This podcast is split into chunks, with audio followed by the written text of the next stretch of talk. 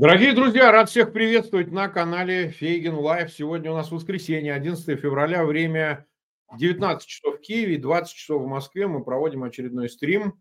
Ну, назвали его так Карлсон и его крыша. У нас э, сегодня в гостях замечательный... Дорогие гость. друзья, рад всех приветствовать на канале Фейгин Live. Сегодня у нас сдвоилось. Февраля, время... А, так, это у нас что-то, что-то такое бывает, небольшой полтергейст. А, но, тем не менее, у нас сегодня Виталий Портников в гостях. Приветствуем вас, Виталий. Добрый вечер. А, я приветствую всех зрителей, которые к нам присоединились. Сегодня мы как-то вот на час проводим раньше, вот так обстоятельства сложились из-за занятости Виталия Портникова. А нам, в общем, очень хотелось именно с ним поговорить на эту тему, тем более, что Сегодня воскресенье дает нам такую возможность, поэтому просьбу, пожалуйста, к зрителям, которые уже к нам присоединились э, или будут присоединяться, или, так сказать, э, иным образом смотреть уже после, по окончании эфира, вы, пожалуйста, ссылки на этот эфир размещайте в своих аккаунтах, в социальных сетях, группах, присылайте через мессенджеры, сильно нам поможете. В этом на распространение нашего эфира. Ну и, конечно, ставьте лайки, подписывайтесь на канал Фейгин Live, проверяйте свои подписки, все ли на месте, потому что раз за разом так вирус такой, что отписывают от канала, уж не знаем, бьемся с администрацией YouTube. И, конечно, на канал Виталия Портникова, в описании к этому видео по ссылке Виталий Портников. Вы можете пройти на канал там и смотреть видео там. Тем более, что трансляции идут сразу на два канала. Так что кто-то, наверное, смотрит там, кто-то здесь, но это нормально. Ну что, Виталий, давайте уже конец недели, уже, как это обычно, сейчас новости живут очень-очень недолго. Вот поразительная вещь, да, так сказать, только-только, казалось бы, раньше месяц бы обсуждали это интервью, а вот уже мы на излете всех экспертных оценок, можем себе позволить взглянуть на весь э, этот сквирт, как я говорю, двухчасовой президента Путина, так называемый президент Путина, и оценить вообще, зачем это все было надо. Потому что, ну, разные оценки высказываются, я сам тут много где комментировал. Все-таки интересно послушать вас. Вот ему зачем это надо было? Потому что инициатор явно не Карлсон. Карлсон много у кого чего просит, но почему соглашается, значит, клиент, это же ведь всегда решение ну, такого, как Путин, понимаете? Это же не Карлсон попросил ему разрешить. Вот зачем ему это надо, вот Путин? Вот для чего? Знаете, я думаю, что у многих, кто ожидал этого интервью, были такие вот завышенные ожидания от того, что произойдет. Мы вообще живем в эпоху завышенных ожиданий по любому поводу. О, да. И многие считали, что раз Путин хочет впервые с 2022 года дать интервью западным медиа, ну пусть таким, какие как бы его устраивают идеологически, но все же это американский журналист, да? Да. По большому счету, как мы знаем, Сталин тоже время от времени выбирал таких западных журналистов для знаковых интервью. Очень редко это было, но все эти интервью Сталина, которые, кстати говоря, можно увидеть было даже в полном собрании его сочинений, которое начало издаваться незадолго до его смерти, это были знаковые тексты. Каждый текст э, определял определенные изменения политических позиций Советского Союза по тем или иным поводам. И, конечно, можно было подумать, что раз Путин, который тоже находится в таком состоянии Сталина, состоянии конфронтации с э, Западом, решил поговорить с э, изначально лояльным э, американским журналистом, с американцем он вообще не разговаривал с 2021 года, то это означает, что он должен дать какие-то сигналы. Кому? Ну, возможно, тем людям, которые будут аудиторией этого интервью. Возможно, аудитории, которая благосклонно относится к Дональду Трампу, возможно, самому Дональду Трампу.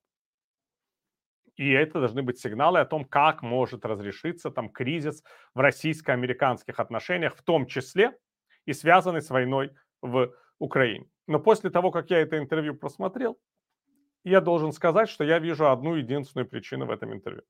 Так.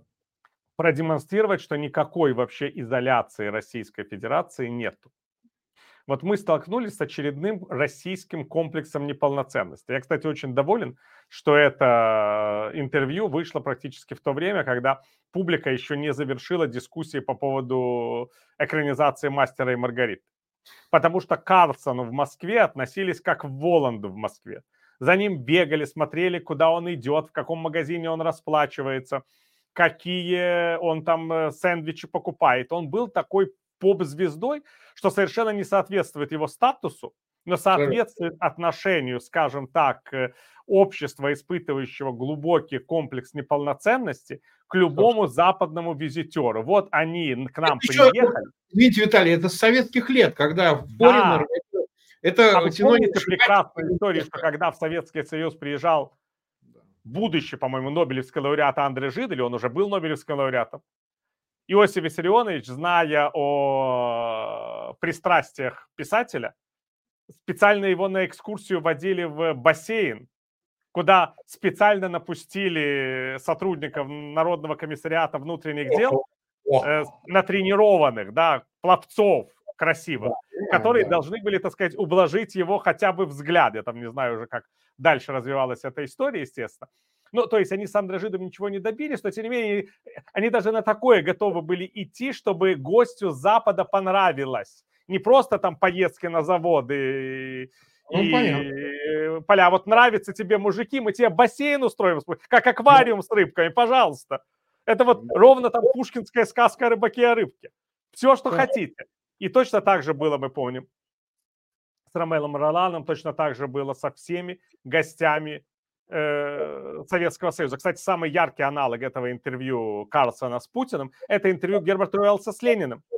О, да, вот, известно, известно. Скажите, Владимир Ильич, как вообще вы видите развитие... мечтатель, помните? Да, кремлевский, но это же тоже было фактически интервью с кремлевским мечтателем, по большому счету. Просто, конечно, Карлсон не, не человек масштаба Герберта Элса, но Герберт Элс был великий писатель, как бы там ни было, а Карлсон ну, просто такой э, маргинальный телекомментатор, но с большой аудиторией, не меньше, чем у произведений Герберта Элса, это правда.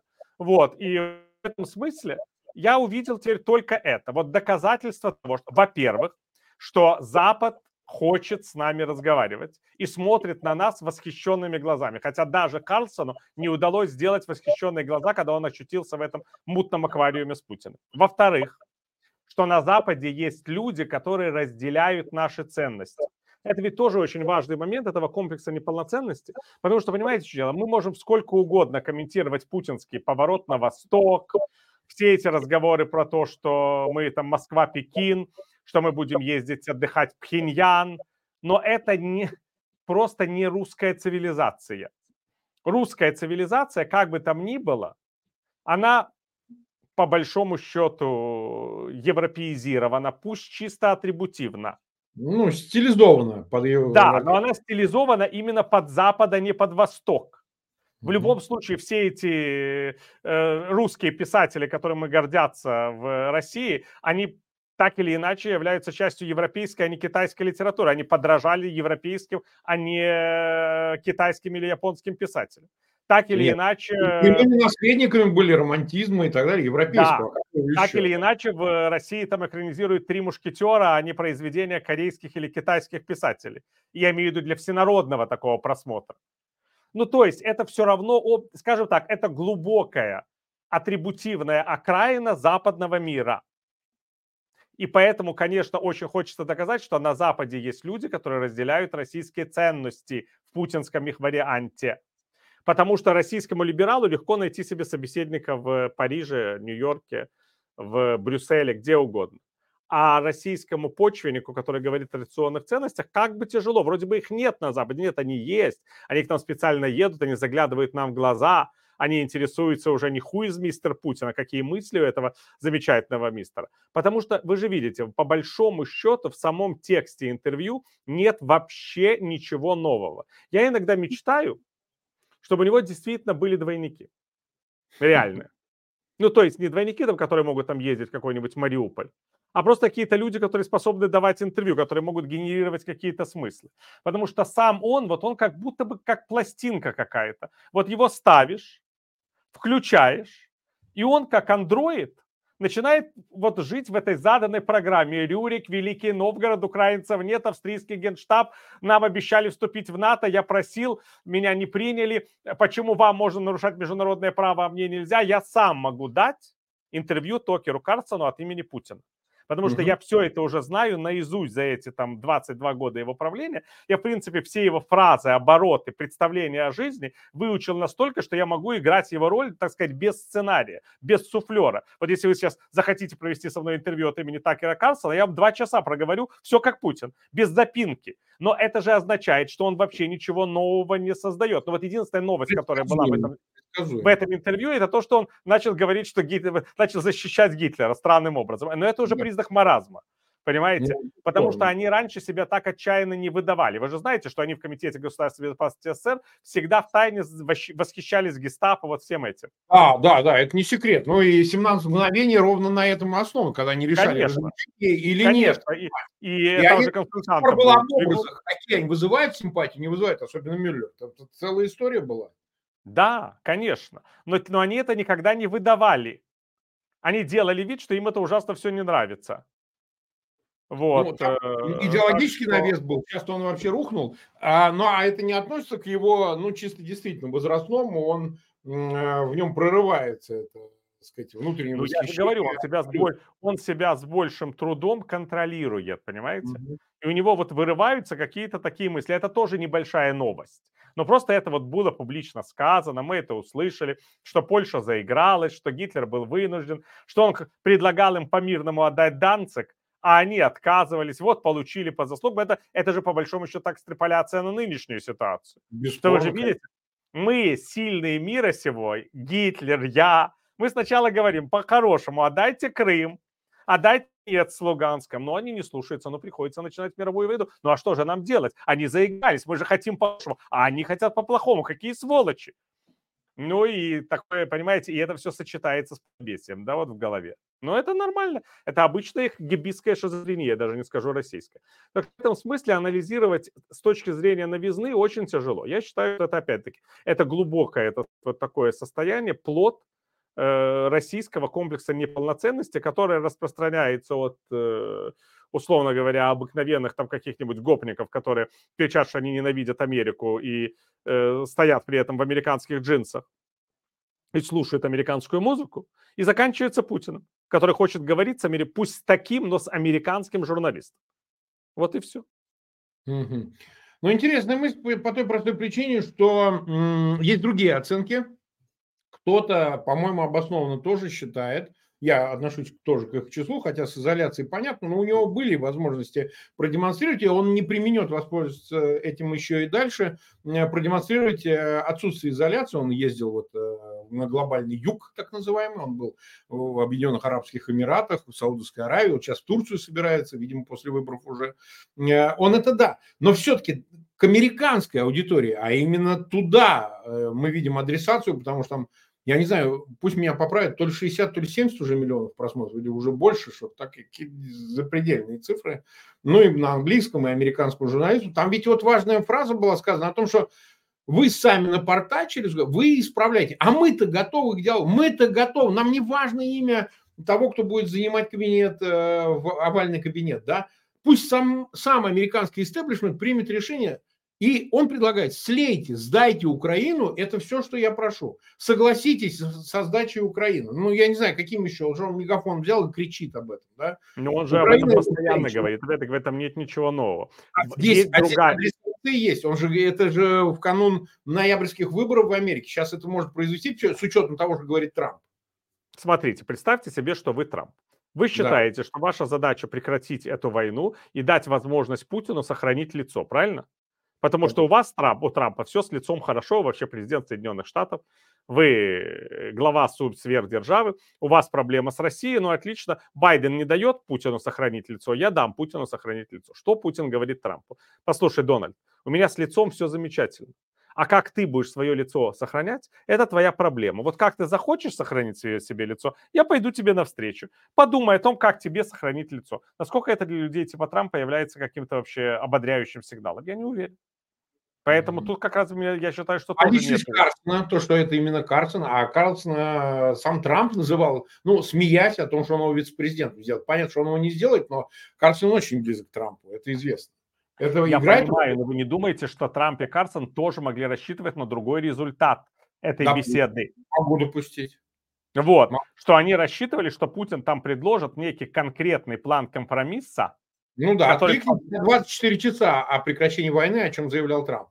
А он да. разве этого не сделал? А он разве этого не сделал? Нет, конечно, он сказал, подумайте, как вам сохранить лицо. Вам для начала нужно понять, признать факт того, что украинские территории, которые я оккупировал, это российские. И вот как вы это сделаете, это не моя проблема. То есть не моя проблема, как вы плюнете на международное право. Ваша задача плюнуть и сохранить лицо. И тогда мы с вами будем разговаривать. Нет никаких проблем. Ну, мы же знаем эту идею. Она, кстати, все время звучит. И, между прочим, сегодня об этом говорил Песков, что весь смысл интервью был в этом. Что а, Россия готова к переговорам. Но это опять-таки обыкновенный пункт о признании территориальных реалий, который существует в российских предложениях с 22 года, с момента аннексии Донбасса и юга Украины. Все время идет речь о том, что Украина должна признать территориальные реалии. Запад должен признать территориальные реалии. И это, кстати говоря, во многом идет от э, и уверенности их, что рано или поздно все смирятся с фактом. Вот это же тоже советское наследие. Советский Союз, как вы помните, не признавали до 30-х годов. Первым Нет. американским президентом, который вообще признал СССР и послал туда посла, был Франклин Рузвельт.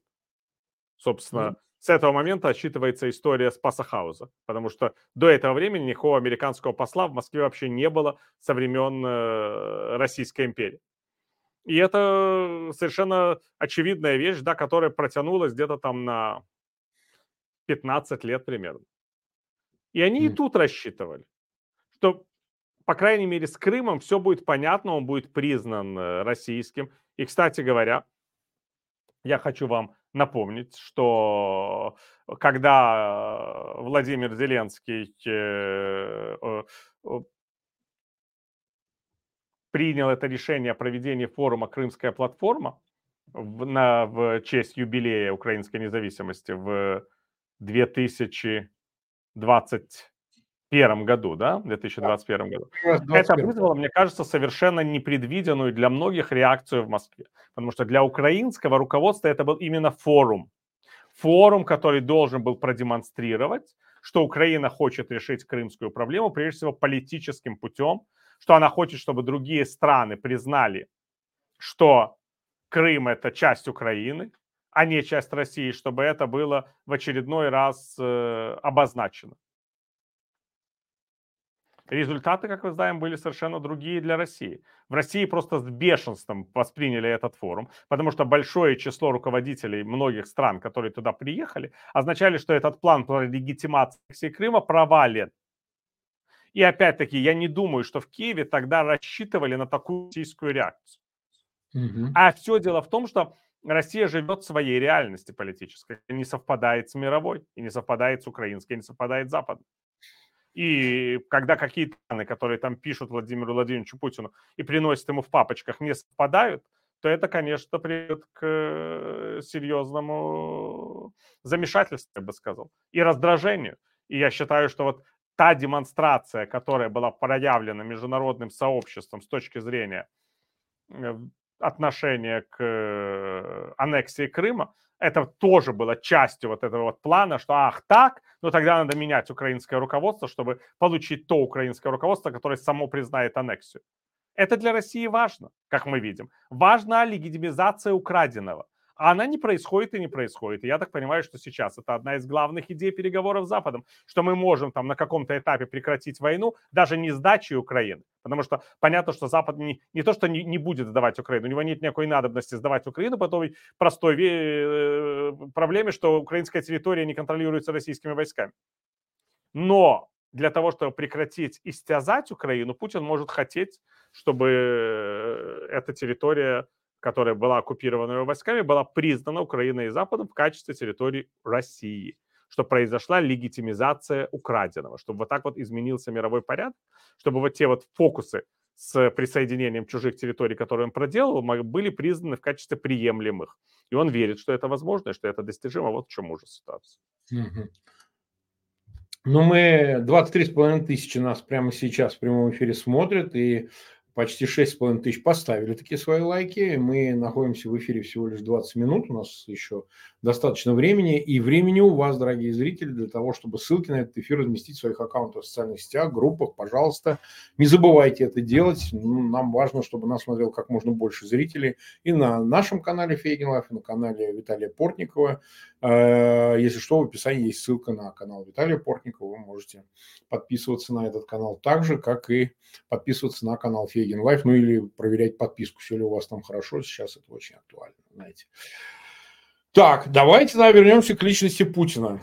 Что мы еще при всей неновизне его исторические реминисценции все-таки в его этом назидательном, последовательно даже заискивающем тоне местами. Ну вот папочка с копиями документов, возьми, кажется, да зачем она мне? Бери, прошу тебя, там все есть. И вот эти 20-минутные первые, э, значит, спич по поводу исторических обоснований, ну, которые мы частично уже затронули, ну так глубоко уходить в Киевскую Русь, куда-то еще, ну, я для американской, даже... а не для европейской аудитории. Не для, для американ... А, что, да. а почему? В чем разница? Что они глупее, они не знают, они эту историю не знают или что? Или в Европе более Для Соединенных Штатов это не так важно. Европеец, условно говоря, еще право-консервативный, может интересоваться всей этой историей Священной Римской империи. Он понимает, что с ним говорят о временах, там, условно говоря, Карла Великого, Византийской ну... империи. В европейце есть люди, ну, то есть это, это просто другой э, ритм развития цивилизации. По крайней мере, понятно о чем-то, а контекст ясен. Ну, если ты образованный человек, скажем так. А да. в Соединенных Штатах история по-другому воспринимается. Соединенные Штаты это все-таки государство новое. И когда да. с американцем начинаешь говорить обо всех этих вот э, рюриках, варягах, греках да. и прочих, э, то американец просто не очень понимает, к чему бы это. Вот вы говорите, что вы посмотрели там миллионы людей. Я не думаю, ну, что эти я говорю, посмотрели... Да, написано. да, конечно. вопрос же, сколько они смотрели? Дошли ли они до сути? Или на десятой ну, минуте их просто сдурели от этого всего э, кошмара. Это, кстати, та самая историческая лекция, которую Путин читал э, э, Макрону. Ну да, Макрон он молодые повторяет и в своей статье. А помните, у него была в июле да, там, да, да. там вот это знаменитое и так далее. То есть явно там то ли рука Мединского, то ли каких-то еще таких же товарищей. Вот, ну понятно, нет, что это нет, это, это все пошло с начала 90-х годов. Так. Я очень хорошо помню свой диалог с Анатолием Александровичем Собчаком так. в Санкт-Петербурге в 92-м, кажется, году или 91-м, я не помню уже, когда я приезжал в Петербург, встречался с Анатолием Александровичем, по-моему, брал у него интервью, и мы разговаривали, помимо интервью, и он там произнес вот эту вот знаменитую фразу, которую он, кстати, говорил и в Киеве, когда приезжал, что если Украина там выйдет из Советского Союза или там откажется от Союза с нами, тогда же казалось, что она не вышла, потому что есть СНГ, да. то без подарков большевиков. Безумно. Это была концепция Собчака. Я помню Путина в этом кабинете во время этой беседы. Не, он ничего не говорил, я не могу его процитировать, я не, так, не такой счастливчик, как Токер Карлсон, но я помню, что говорил Собчак. Понимаете? И я считаю, что это идет все оттуда, не от Мединского. И не от того, что Путин прочитал Ильина, а от их представления о том, что вообще должно происходить на территории Советского Союза, даже не просто КГБ. У КГБ есть четкая позиция, и была там, она перешла в ФСБ, что все это в границах 91 года должно быть ими контролируемо. А есть позиция Собчака Путина, команды этой, которая фактически стала править Россией. Собчак, если вы помните, возглавлял делегацию из Москвы, которая прибыла в Киев для того, чтобы поговорить о результатах э, голосования Верховной Ради Украинской ССР еще тогда о превозглашении независимости Украины. И вот это вот оно и было. И Собчак не случайно сделал эту делегацию, потому что он был глубоко оппозиционен к этой всей истории. Все это, понимаете, развивалось поступательно – Потому что когда Собчак во главе этой делегации еще прибывал в Киев, тогда была еще идея, что украинцы не проголосуют 1 декабря 1991 года в поддержку акта о независимости. В Москве же все свято в это верили. И что потом, после того, как э, референдум провалится, мы будем все решать с украинскими властями. Кравчук играл э, на этом тоже Помню, что он не приезжал на эти совещания по созданию обновленного союза, говоря, ой, слушайте, у меня же 1 декабря выборы и референдум, куда я приеду, я типа потом к вам приеду, я тебя поцелую потом. И так все это бойкотировалось. Наш э, премьер-министр сбежал с, э, буквальном смысле слова, Витольд Фокин, с, со встречи, где подписывалось соглашение о создании экономического союза. То есть все это вот так было. А потом, ну, фактически Россия оказалась перед фактом того, что большинство украинцев поддержало акты независимости, и мы оказались в новых реалиях. Но вот эта вот формула без большевистского подарка, она была уже тогда озвучена. И по большому счету Путин в 2014 году, когда была аннексия Крыма, он четко э, перечислил э, те регионы, которые, по его мнению, должны быть присоединены именно к Российской Федерации. Но еще раз повторюсь, это старая идея, она идет с конца 80-х, начала 90-х годов. Эта идея была Анатолий Александрович, а не Владимир Владимирович. Просто Владимир Владимирович смотрел на Анатолия Александровича, раскрыв рот. Вот тоже, тоже, тоже правда. Любопытно. Э, ну вот хорошо. Значит, в нем это всегда жило, потому что Карсон, если вы видели, все время пытался его перебить, уточнить. А что ты, говорит, об этом не говорил с момента прихода своей к власти? И то говорит, нет, погоди, я сейчас все, всю тебе методичку расскажу, и тогда только отвечу. И свел это к тому, что вот мы двигались, двигались, и вот если бы, ну так по логике, я имею в виду в самом общем виде, как она понята, Э, если бы вот Минские соглашения выполнялись, не было бы Майдана, устроенного в 2014 году ЦРУ, не было бы вот этого изгнания, может, не самого лучшего, не берусь судить, говорит президент Януковича, договорились, договорились при посредничестве европейцев и так далее. Все время вот это вот, если бы вот это не делали, вот это не делали, вот это, то мы бы вас забрали, в общем, как мы уже продолжаем от себя, мы бы вас забрали целиком, а не частями, как нам приходится сейчас вас откусывать по краям и так далее. То есть э, кто-то что-то все время должен был для него делать, понимаете, и тогда бы вот этого не произошло или произошло иначе, да. Понятно, если представить на секунду, что Украину захватили бы э, в феврале 22 года за три дня, как они планируют, ну, я условных имею в виду три дня, да, то, наверное, другие были бы обоснования. То, что вся Украина – это как территория исторической России. Он, кстати, Советский Союз несколько раз называет, ну, вы понимаете, говорит, Советский Союз – это, говорит, историческая Россия. Это Россия, это историческая Россия есть, да? Историческая Россия, именно историческая, он прилагательно использует, историческая Россия. То есть он, что сталинский СССР, так я понимаю из логики того, что он говорит, ленинский СССР – это историческая Россия. Так, подождите, я же вам рассказывал этот план неоднократно. Это оно так и есть. Этот план я могу разложить по пунктам. Ну, давайте еще раз, потому что зрители ну, должны... Но это, это план исправления ошибки 1991 года. Значит, первый подпункт плана говорит о том, что ни одна из бывших советских республик не должна вступать ни в какие интеграционные объединения, в которых, э, которые налагали бы какую-то ответственность на их участников по защите бывших советских республик. То есть никакого НАТО, никакого Евросоюза. И это, кстати, то, что сегодня говорил э, Виктор Орбан на своей дискуссии с э, бывшим федеральным канцлером Австрии Вольфгангом Шустелем, что Украина должна стать буферным государством, что Россия никогда не допустит вступления Украины в НАТО и Евросоюз. Вот вопрос, почему Украины, а не, например, Финляндии, да? Она же тоже вроде бы на границе с Россией. А ну, потому да. что это не Советский Союз, это вне границ, это историческая Россия в понимании чекистов. Вот. Угу.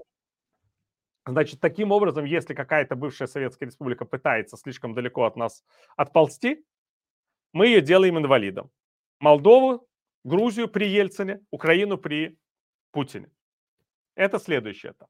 Следующий этап – это если они все равно даже в роли инвалида пытаются куда-то попасть. Я, кстати, считаю, что важным триггером было заявление Байдена о том, что Украина сможет стать членом НАТО даже без решения вопроса оккупированных территорий.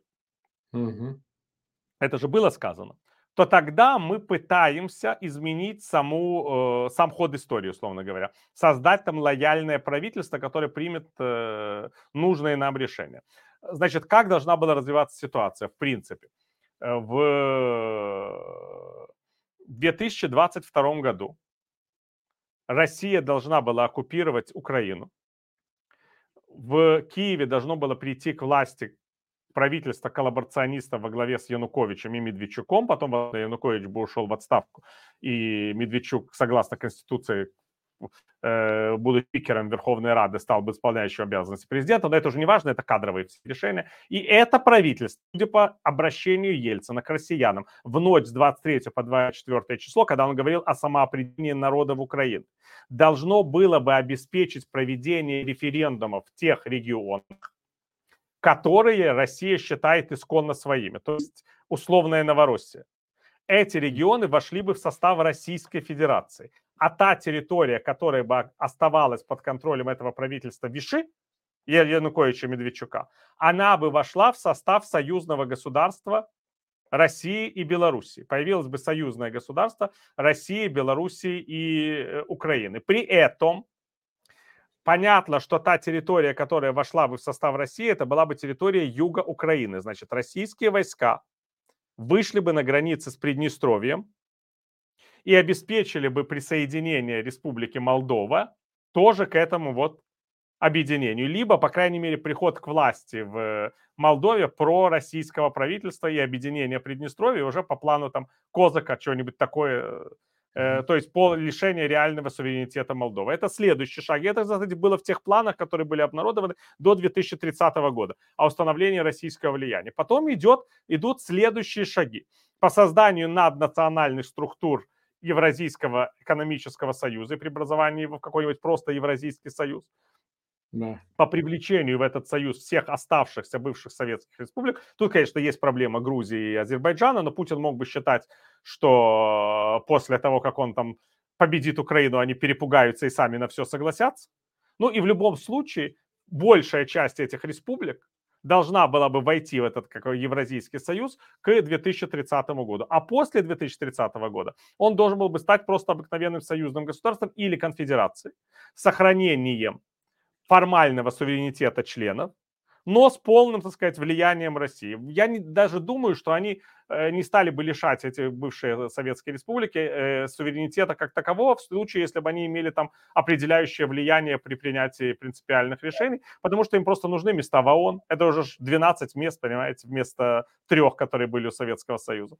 Ну вот это вот вся история, это первый путь истории, то есть они создают такую рыхлую конфедерацию полностью марионеточных государств, от э, Ужгорода до Ашхабада, но при этом э, понятно, что Россия, Украина и Беларусь в, в этой конфедерации выступает в роли союзного государства.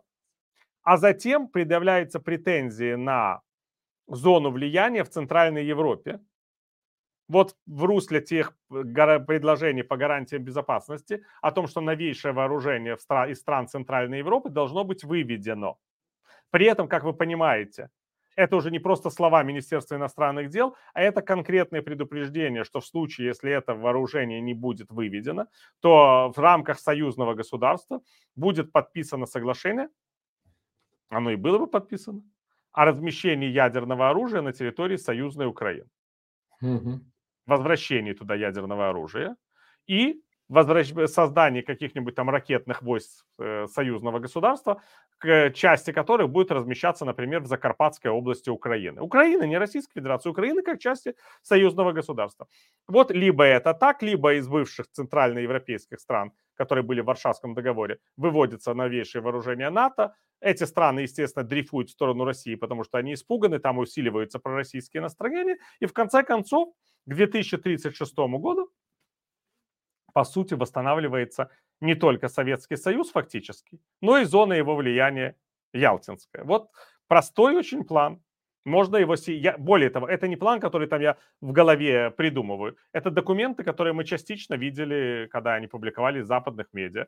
Это результаты, так сказать, моих многолетних бесед с российскими источниками, которые всегда говорили о заинтересованности Путина. Они, все то, что там я видел или слышал, все осуществляется пока что в рамках этого плана. Просто есть э, замедление, условно говоря, именно благодаря там сопротивлению героическому украинского народа и вооруженных сил российской агрессии. Потому что план э, по расчленению Украины с одновременными там ракетными ударами по Киеву и так далее, я впервые о нем услышал в 2014 году.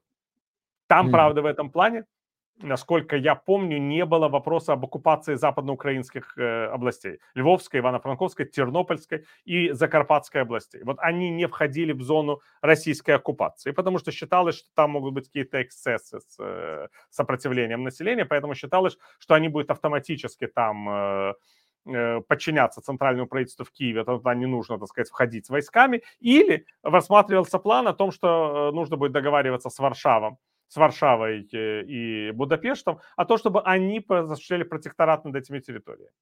И в Москве, кстати, были совершенно уверены, что в Польше и Венгрии согласятся с этим предложением. Потому что это же ваши, типа, исконные земли. Так мы вам их отдаем. Ладно, только не мешайте нам править в Украине. Они же это вслух говорили даже после февраля 2022 года. И это может показаться все каким-то сущим безумием, политической фантастикой. Но вся проблема в том, что это их мышление. Они так думают, Марк, понимаете? В этом есть большая проблема. Вот смотрите, вы описали план, который Путин видит, ну или Кремль, там через эту преемственность системную в отношении, скажем так, стран, э, вышедших из бывшего СССР. Но там есть и некоторые проброс дальше. Там Карсон прямо задает ему вопрос в отношении стран Балтии, Польши. Имеет ли он агрессивные намерения в отношении них? Тот отрицает это. Отрицает, говорит, нет. Но ну, говорит, что если Польша на нас нападет, мы а нападем. трактует он эти вещи очень свободно, значит, про нападение. Потому что мы слышали от него последний, особенно год, что он значит, говорит, на нас напали. Ну, тут он расшифровывает. Мы же понимали, что он имел в виду под нас напали. Он и говорит, они в 2014 году Украина напала на Донбасс. Вот он так воспринимает на нас, это значит на Донбасс. На наш Донбасс или, ну вот, они напали на Донбасс, это значит напали на нас, понимаете? Поэтому и Польшу тогда можно трактовать как угодно, значит. Там поставки оружия Украине, это тоже можно трактовать как нападение на нас. Ну, там, по логике вещей. Поэтому свободная интерпретация с его точки зрения, она позволяет ему в дальнейшем эту позицию корректировать. Тем более, что он всю жизнь делал взаимоисключающие заявления по поводу Крыма, там еще до всего. Я того. думаю. Тут как? Что это такое? Я думаю, что с Польшей это скорее элемент шантажа, чем программа нападения. То есть это просто, понимаете, кнут и пряник. Угу. Если вы признаете отобранные у Украины территории российскими, и мы прекратим войну. Ну и угу. дальше мы договоримся о судьбе Украины. Вот, кстати говоря, я думаю, по плану Виктора Орбана, ее буферным государством между нами и вами. Ни вам не дам, ни нам, ни вам, я удовлетворюсь куском, а вы гарантируете ее нейтралитет. И пусть себе там пока живет. Пусть пока живет. А если вы на это не согласитесь, угу. то тогда я могу устроить провокацию уже в поле. Да, вы, вас еще более сложной ситуации. Так что пока берите, пока дают. Потому что потом придется признавать российский статус э, западно-поморского воеводства. Тем более, что это подарок Сталина. И он же там тоже это говорит. Он это об этом говорит, Сталина. что больше ну, решили а, территории. Если, если восточноукраинские территории, южноукраинские это подарки большевиков, и мы их хотим забрать, почему бы эти подарки нам не забрать? Мы, мы поговорили, вы себя плохо ведете, мы заберем их обратно. Наш подарок. Подумаем, может, кому-нибудь еще подарим потом, в конце концов. Вот это такая идея. Потому что понятно, что это речь идет именно о тех территориях, которые вплотную примыкают к Калининградской области Российской Федерации. Это не просто так.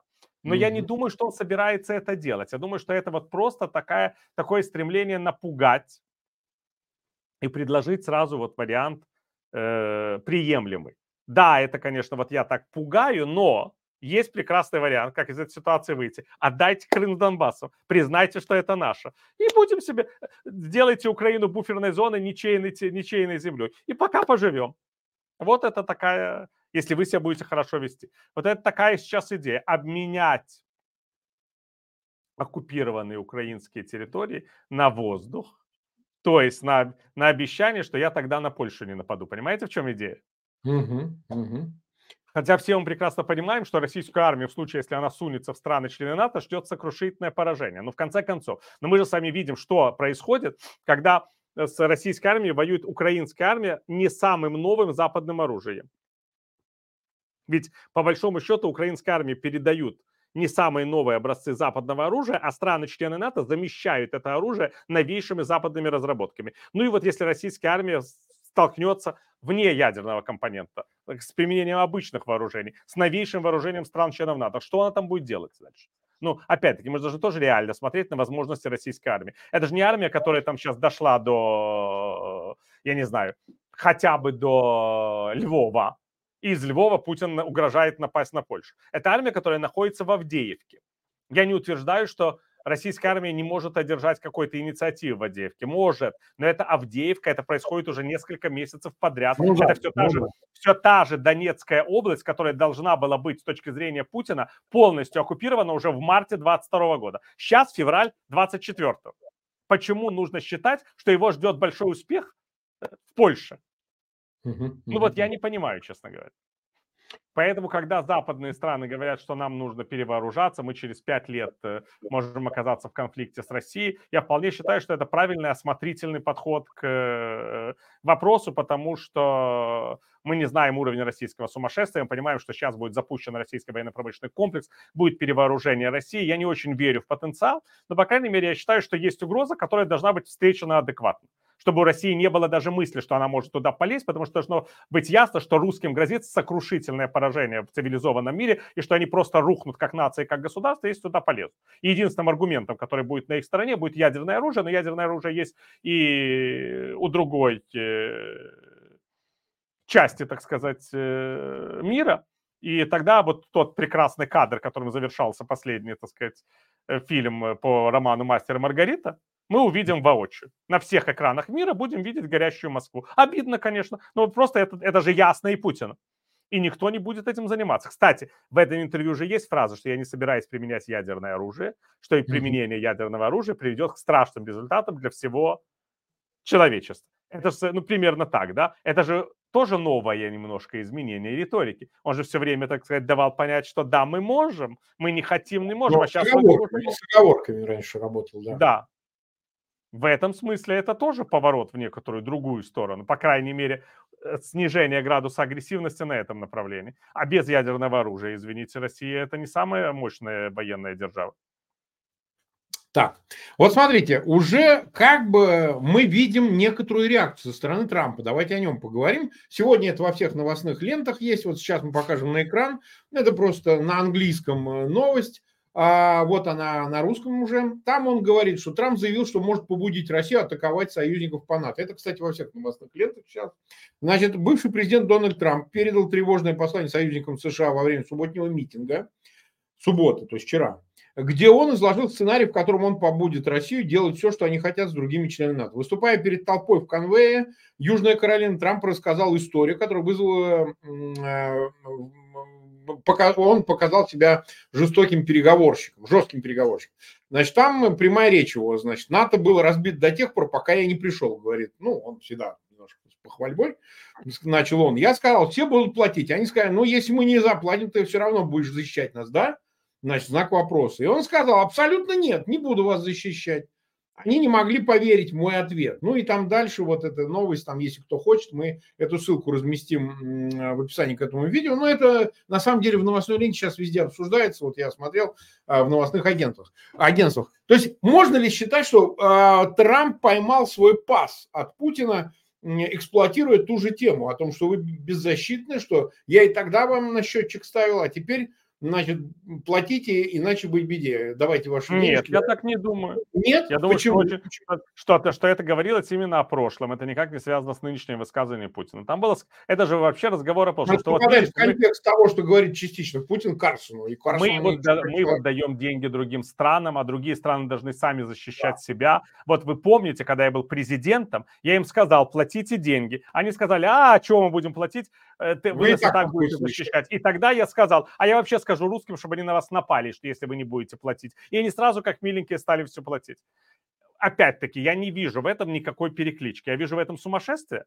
Но это трамповское сумасшествие. Он всегда себя так вел. И он рассказывает не о том, что, вы знаете, я стану президентом, как это вот многие пересказывают в русскоязычном именно новостном сегменте. Я стану президентом и скажу, чтобы Россия напала на страны НАТО. Он так не говорит. Он Но говорит, он когда я говорит, был президентом, я им сказал, да если вы платить не будете, я вообще русским скажу, чтобы они на вас напали. Это просто сумасшедшая фраза сумасшедшего человека во время сумасшедших переговоров с союзниками, которые, конечно, на него смотрят и думают, да, а, но, кстати говоря, да, я в этой ситуации очень хороший прием. Это прием бизнесмена. Ну Если да, ты вот... этого не сделаешь, я вообще позвоню в налоговую, и к тебе придет, значит, Джон, Джейк и Джекоб. Ты, блин, заплатишь не 10% мне по сделке, ты им, блин, заплатишь 45%. Ты понял вообще? Поэтому 15% от прибыли. Вот это оно. Это Трамп, он и есть. Не, не 15, блин. 55. Потому что придет Джейк, Джейк и Джекоб, и тебя бизнес отберут, сука. Это вот оно и есть. И вот это вот была история. Он рассказывает своим поклонникам, какой он жесткий, какой он мачо, как он всех нагинает, как он вообще придумывает аргументы, как они пугаются. А из этого вообще потока сознания делаются политические выводы. Нет, я не готов так вообще, потому что если я начну делать политические выводы из этих э, слов Трампа, то я буду вынужден признать, что у него есть некая стройная концепция будущего, а ее нет, Марк. Нет. В том-то и ужас. А смотрите, смотрите, Виталий, я с вами совершенно согласен, что у него нет, и он своей эксцентрикой, тем не менее, да, он вызывает процессы в той же Европе, которые, ну, берут сначала оторопь, а потом начинается уже реакция. И какая она? Слушайте, этот в ноябре выиграет выборы, в январе придет. Давайте мы тогда будем искать диалог с Москвой. У нас же теряется главный союз, который нас собирается. Или наоборот, давайте более интенсивно вооружаться. Давайте тратить Нет, деньги на это, а военные. это могут параллельные быть процессы. Это могут параллельно. Давайте вооружаться, давайте все время говорить о русской угрозе. И они так и говорят, потому что вот уже год последовательно, ну, фактически два, все время говорят в Европе через три года, через 10 лет. Да какой через три, говорит, уже в следующем году нападет Россия. Да? Может, этого и не произойдет. И мы понимаем, что не произойдет. Но сами эти разговоры породили это опасение, они, в свою очередь, породили решение определенное по запуску военной промышленности. Сейчас уже серьезно обсуждается переход от профессиональных армий, а на протяжении 30 лет уход был от призывных армий, возвращение к призыву. Ну, во-первых, надо радикально поднять численность европейских армий, да, а это ты не сделаешь путем профессиональной только армии. Она сохранится, но нужен и призыв. Нужно заставить молодых людей готовиться к возможному их э, рекрутированию, призыву в случае каких-то особых обстоятельств э, и так далее. Но, то есть, условно говоря, слова Трампа, безусловно, и, конечно, несмотря на свою, свою эксцентрику, вызывают политические последствия, ну, глобального масштаба, несомненно, потому что, ну как, утратить такого союзника, разбирайся один на один с Москвой.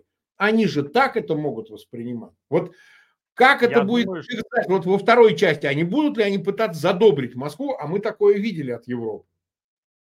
Я думаю, что для э, Европы есть разные последствия э, попыток договориться с Москвой по Украине. Вот мы, с одной стороны, видим все эти предостережения, а с другой стороны, мы видим, как э, в Германии обсуждают э, последствия провала Украины в войне. Мгм. Когда федеральное правительство там, и спецслужбы по э, сообщению, по-моему, вчерашнему в э, Die Welt думают о 10 миллионах новых беженцев, а представители оппозиции говорят, беженцев будет больше. Это оптимистичный прогноз 10 миллионов. И я тоже считаю, что это оптимистичный прогноз. Потому что вы понимаете, в чем дело? Когда в феврале 2022 года люди бежали с Украины, они бежали от войны, от обстрелов, от ракет, от бомб, от Ну да. прочих вот таких вот кошмаров. Но они не бежали от Бучи, потому что ее еще не было. Согласен. Если представить себе, условно говоря, прорыв фронта, то, что Россия продвигается по новым украинским регионам, оккупирует их, и создается опасность, так сказать, деградации самого государства, люди будут бежать уже не просто от э, э, бомбардировок или обстрелов, они будут бежать от Бучи, то есть не от войны, а от мира с российскими войсками в Ну, их от городах и поселках. геноцида, да. Поэтому количество людей, которые будут бежать, будет больше, чем было в разы. Вот сейчас в Украине около 30 миллионов населения Мгм. на неоккупированных территориях.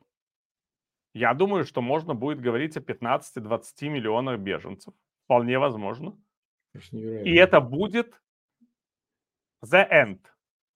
ЗН, Потому да. что, понимаете, когда была схожая ситуация с развалом сирийского государства, Ангела Меркель договорилась с э, Реджепом Таипом Эрдоганом о том, что он создает некую миграционную стену в Турции. Мгм. Сейчас никакой стены в Турции нет, потому что Турция это и есть Евросоюз для Украины. Мгм. Реджеп Таип Эрдоган это, простите, Олаф Шольц. Почему Шольц сейчас в Вашингтоне об этом разговаривает с Байденом? Потому что он не хочет быть Реджепом Таипом Эрдоганом. Потому что он прекрасно понимает, что из этих миллионов беженцев большая часть, потому что Польша просто их не сможет перетравить. У нее нет ресурса на такое количество людей. Она смогла большое количество людей принять, но большой вопрос, может ли она принять, там, условно говоря, 10-12 миллионов одномоментно. И это же все не шутки. Знаете, я говорил о миллионах беженцев в Европе до февраля 2022 года. И опять-таки к моим этим прогнозам относились как к прогнозам э, безумным, поэтому я считаю, что я имею моральное право вновь сделать такой прогноз. И не ошиблюсь, как я тогда не ошибся. Я просто считаю, что не будет деградации украинского государства, потому что у России нету на это сил. Но если мы считаем, что мы допускаем успех России, то мы допускаем гуманитарный крах Европы.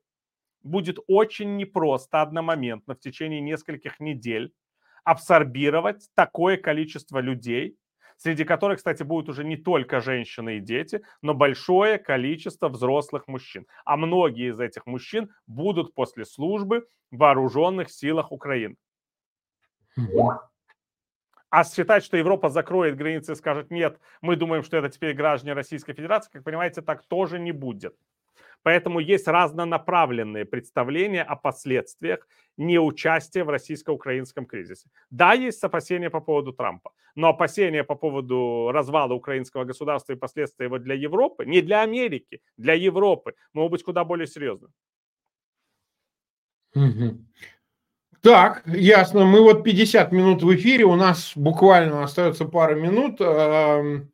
Буквально пару минут. Э, мы долго не можем задерживать Виталия, у него мало времени. Сейчас без 10 время. Последний вопрос. Вот этот вот проброс про Эвана Гершковича, которого за шпионаж держит уже год. Это американский журналист из Wall Street Journal по-моему, Wall Street Journal, да, а, который сидит э, в российской тюрьме, он, по-моему, в Лефортово и сидит. Значит, его взяли в Екатеринбурге, он аккредитован был, гражданин США и все дела, и, в общем, за него Карсон вписался. Но это уже чисто корпоративная журналистика, он не мог этого не сказать. Наверняка ну, его да. попросили об этом, и сам он понимает, он не может такое смолчать. Но мы надеемся, он даже там в проброс, значит, сначала, а что там, а как, а может быть, все-таки вы его отпустите, а вот пусть спецслужбы договорятся, мы и так много уступали, ну и так далее. То есть э, вот это, это же всегда было связано с подарками. Ну ладно, так и быть, широкого барского плеча. Ну, конечно, не отпустим, но обменяем этого Гершковика, естественно, меня. Он и намекнул на, на Красикова, понимаете, вот на этого уби, убийцу Хангашвили, сотрудника российских Который находится в Германии. Да, находится в Германии, а не в Соединенных Штатах, но я так понимаю, что он давал понять, что ну, захотят решать, так сказать, из Германии, с кем угодно. Вы думаете, что вот такое публичное обсуждение именно с американским журналистом, именно с Карсоном, с которым, ну, в общем, и Москва тоже заинтересована была побеседовать, и какой-то должен быть сухой остаток, может привести к измене участи этого Гершковича? Или Я думаю, что да. В любом а, случае его арестовали для того, чтобы использовать в качестве заложника для безусловно. отношений России и Соединенных Штатов. И это опять-таки возвращение к советским практикам.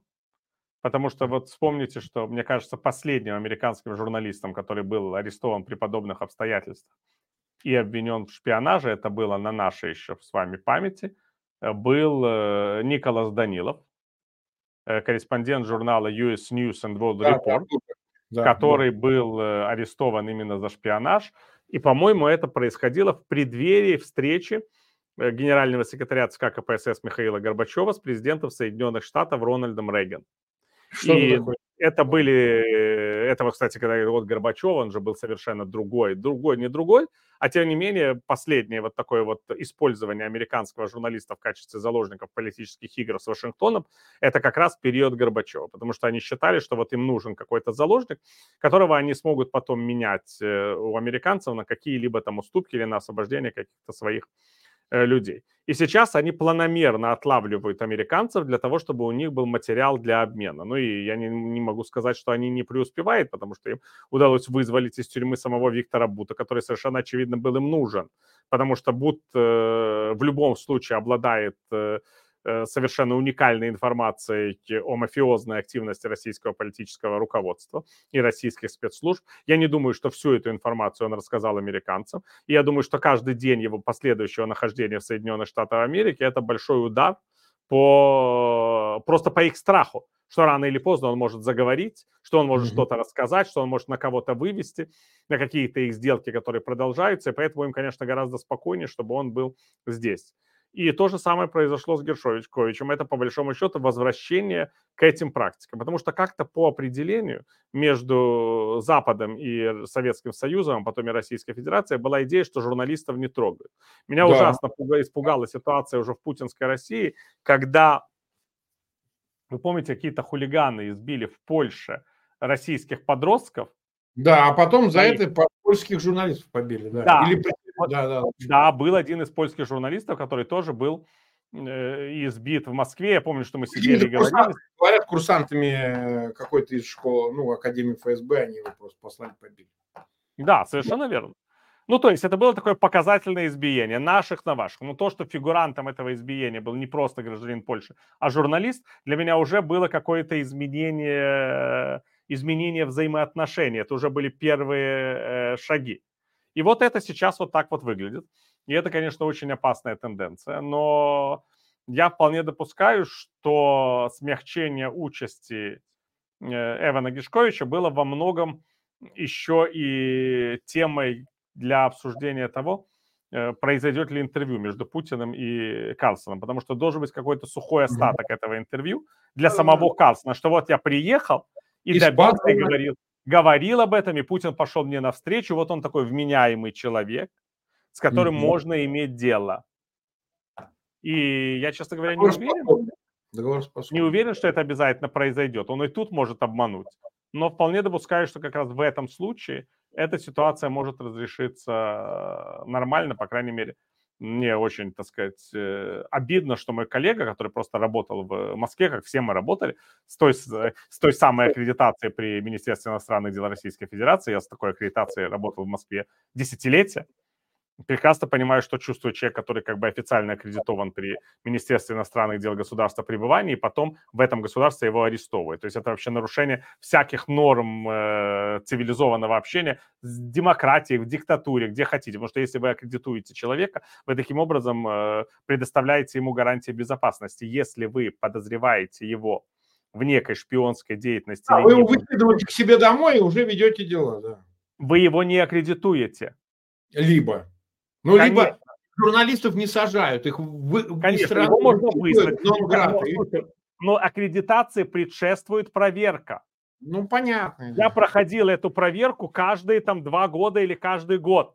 И эта проверка не Министерство иностранных дел. Это проверка ну, Федеральной службы безопасности России. Я точно знал, что они мной занимаются, отслеживают мои связи, ну, я не сотрудник спецслужб. И опять-таки у меня есть доказательства, как говорится, тома этих аккредитаций. И они это прекрасно, они могли меня ненавидеть идеологически, но они понимали, что я занимаюсь журналистской работой.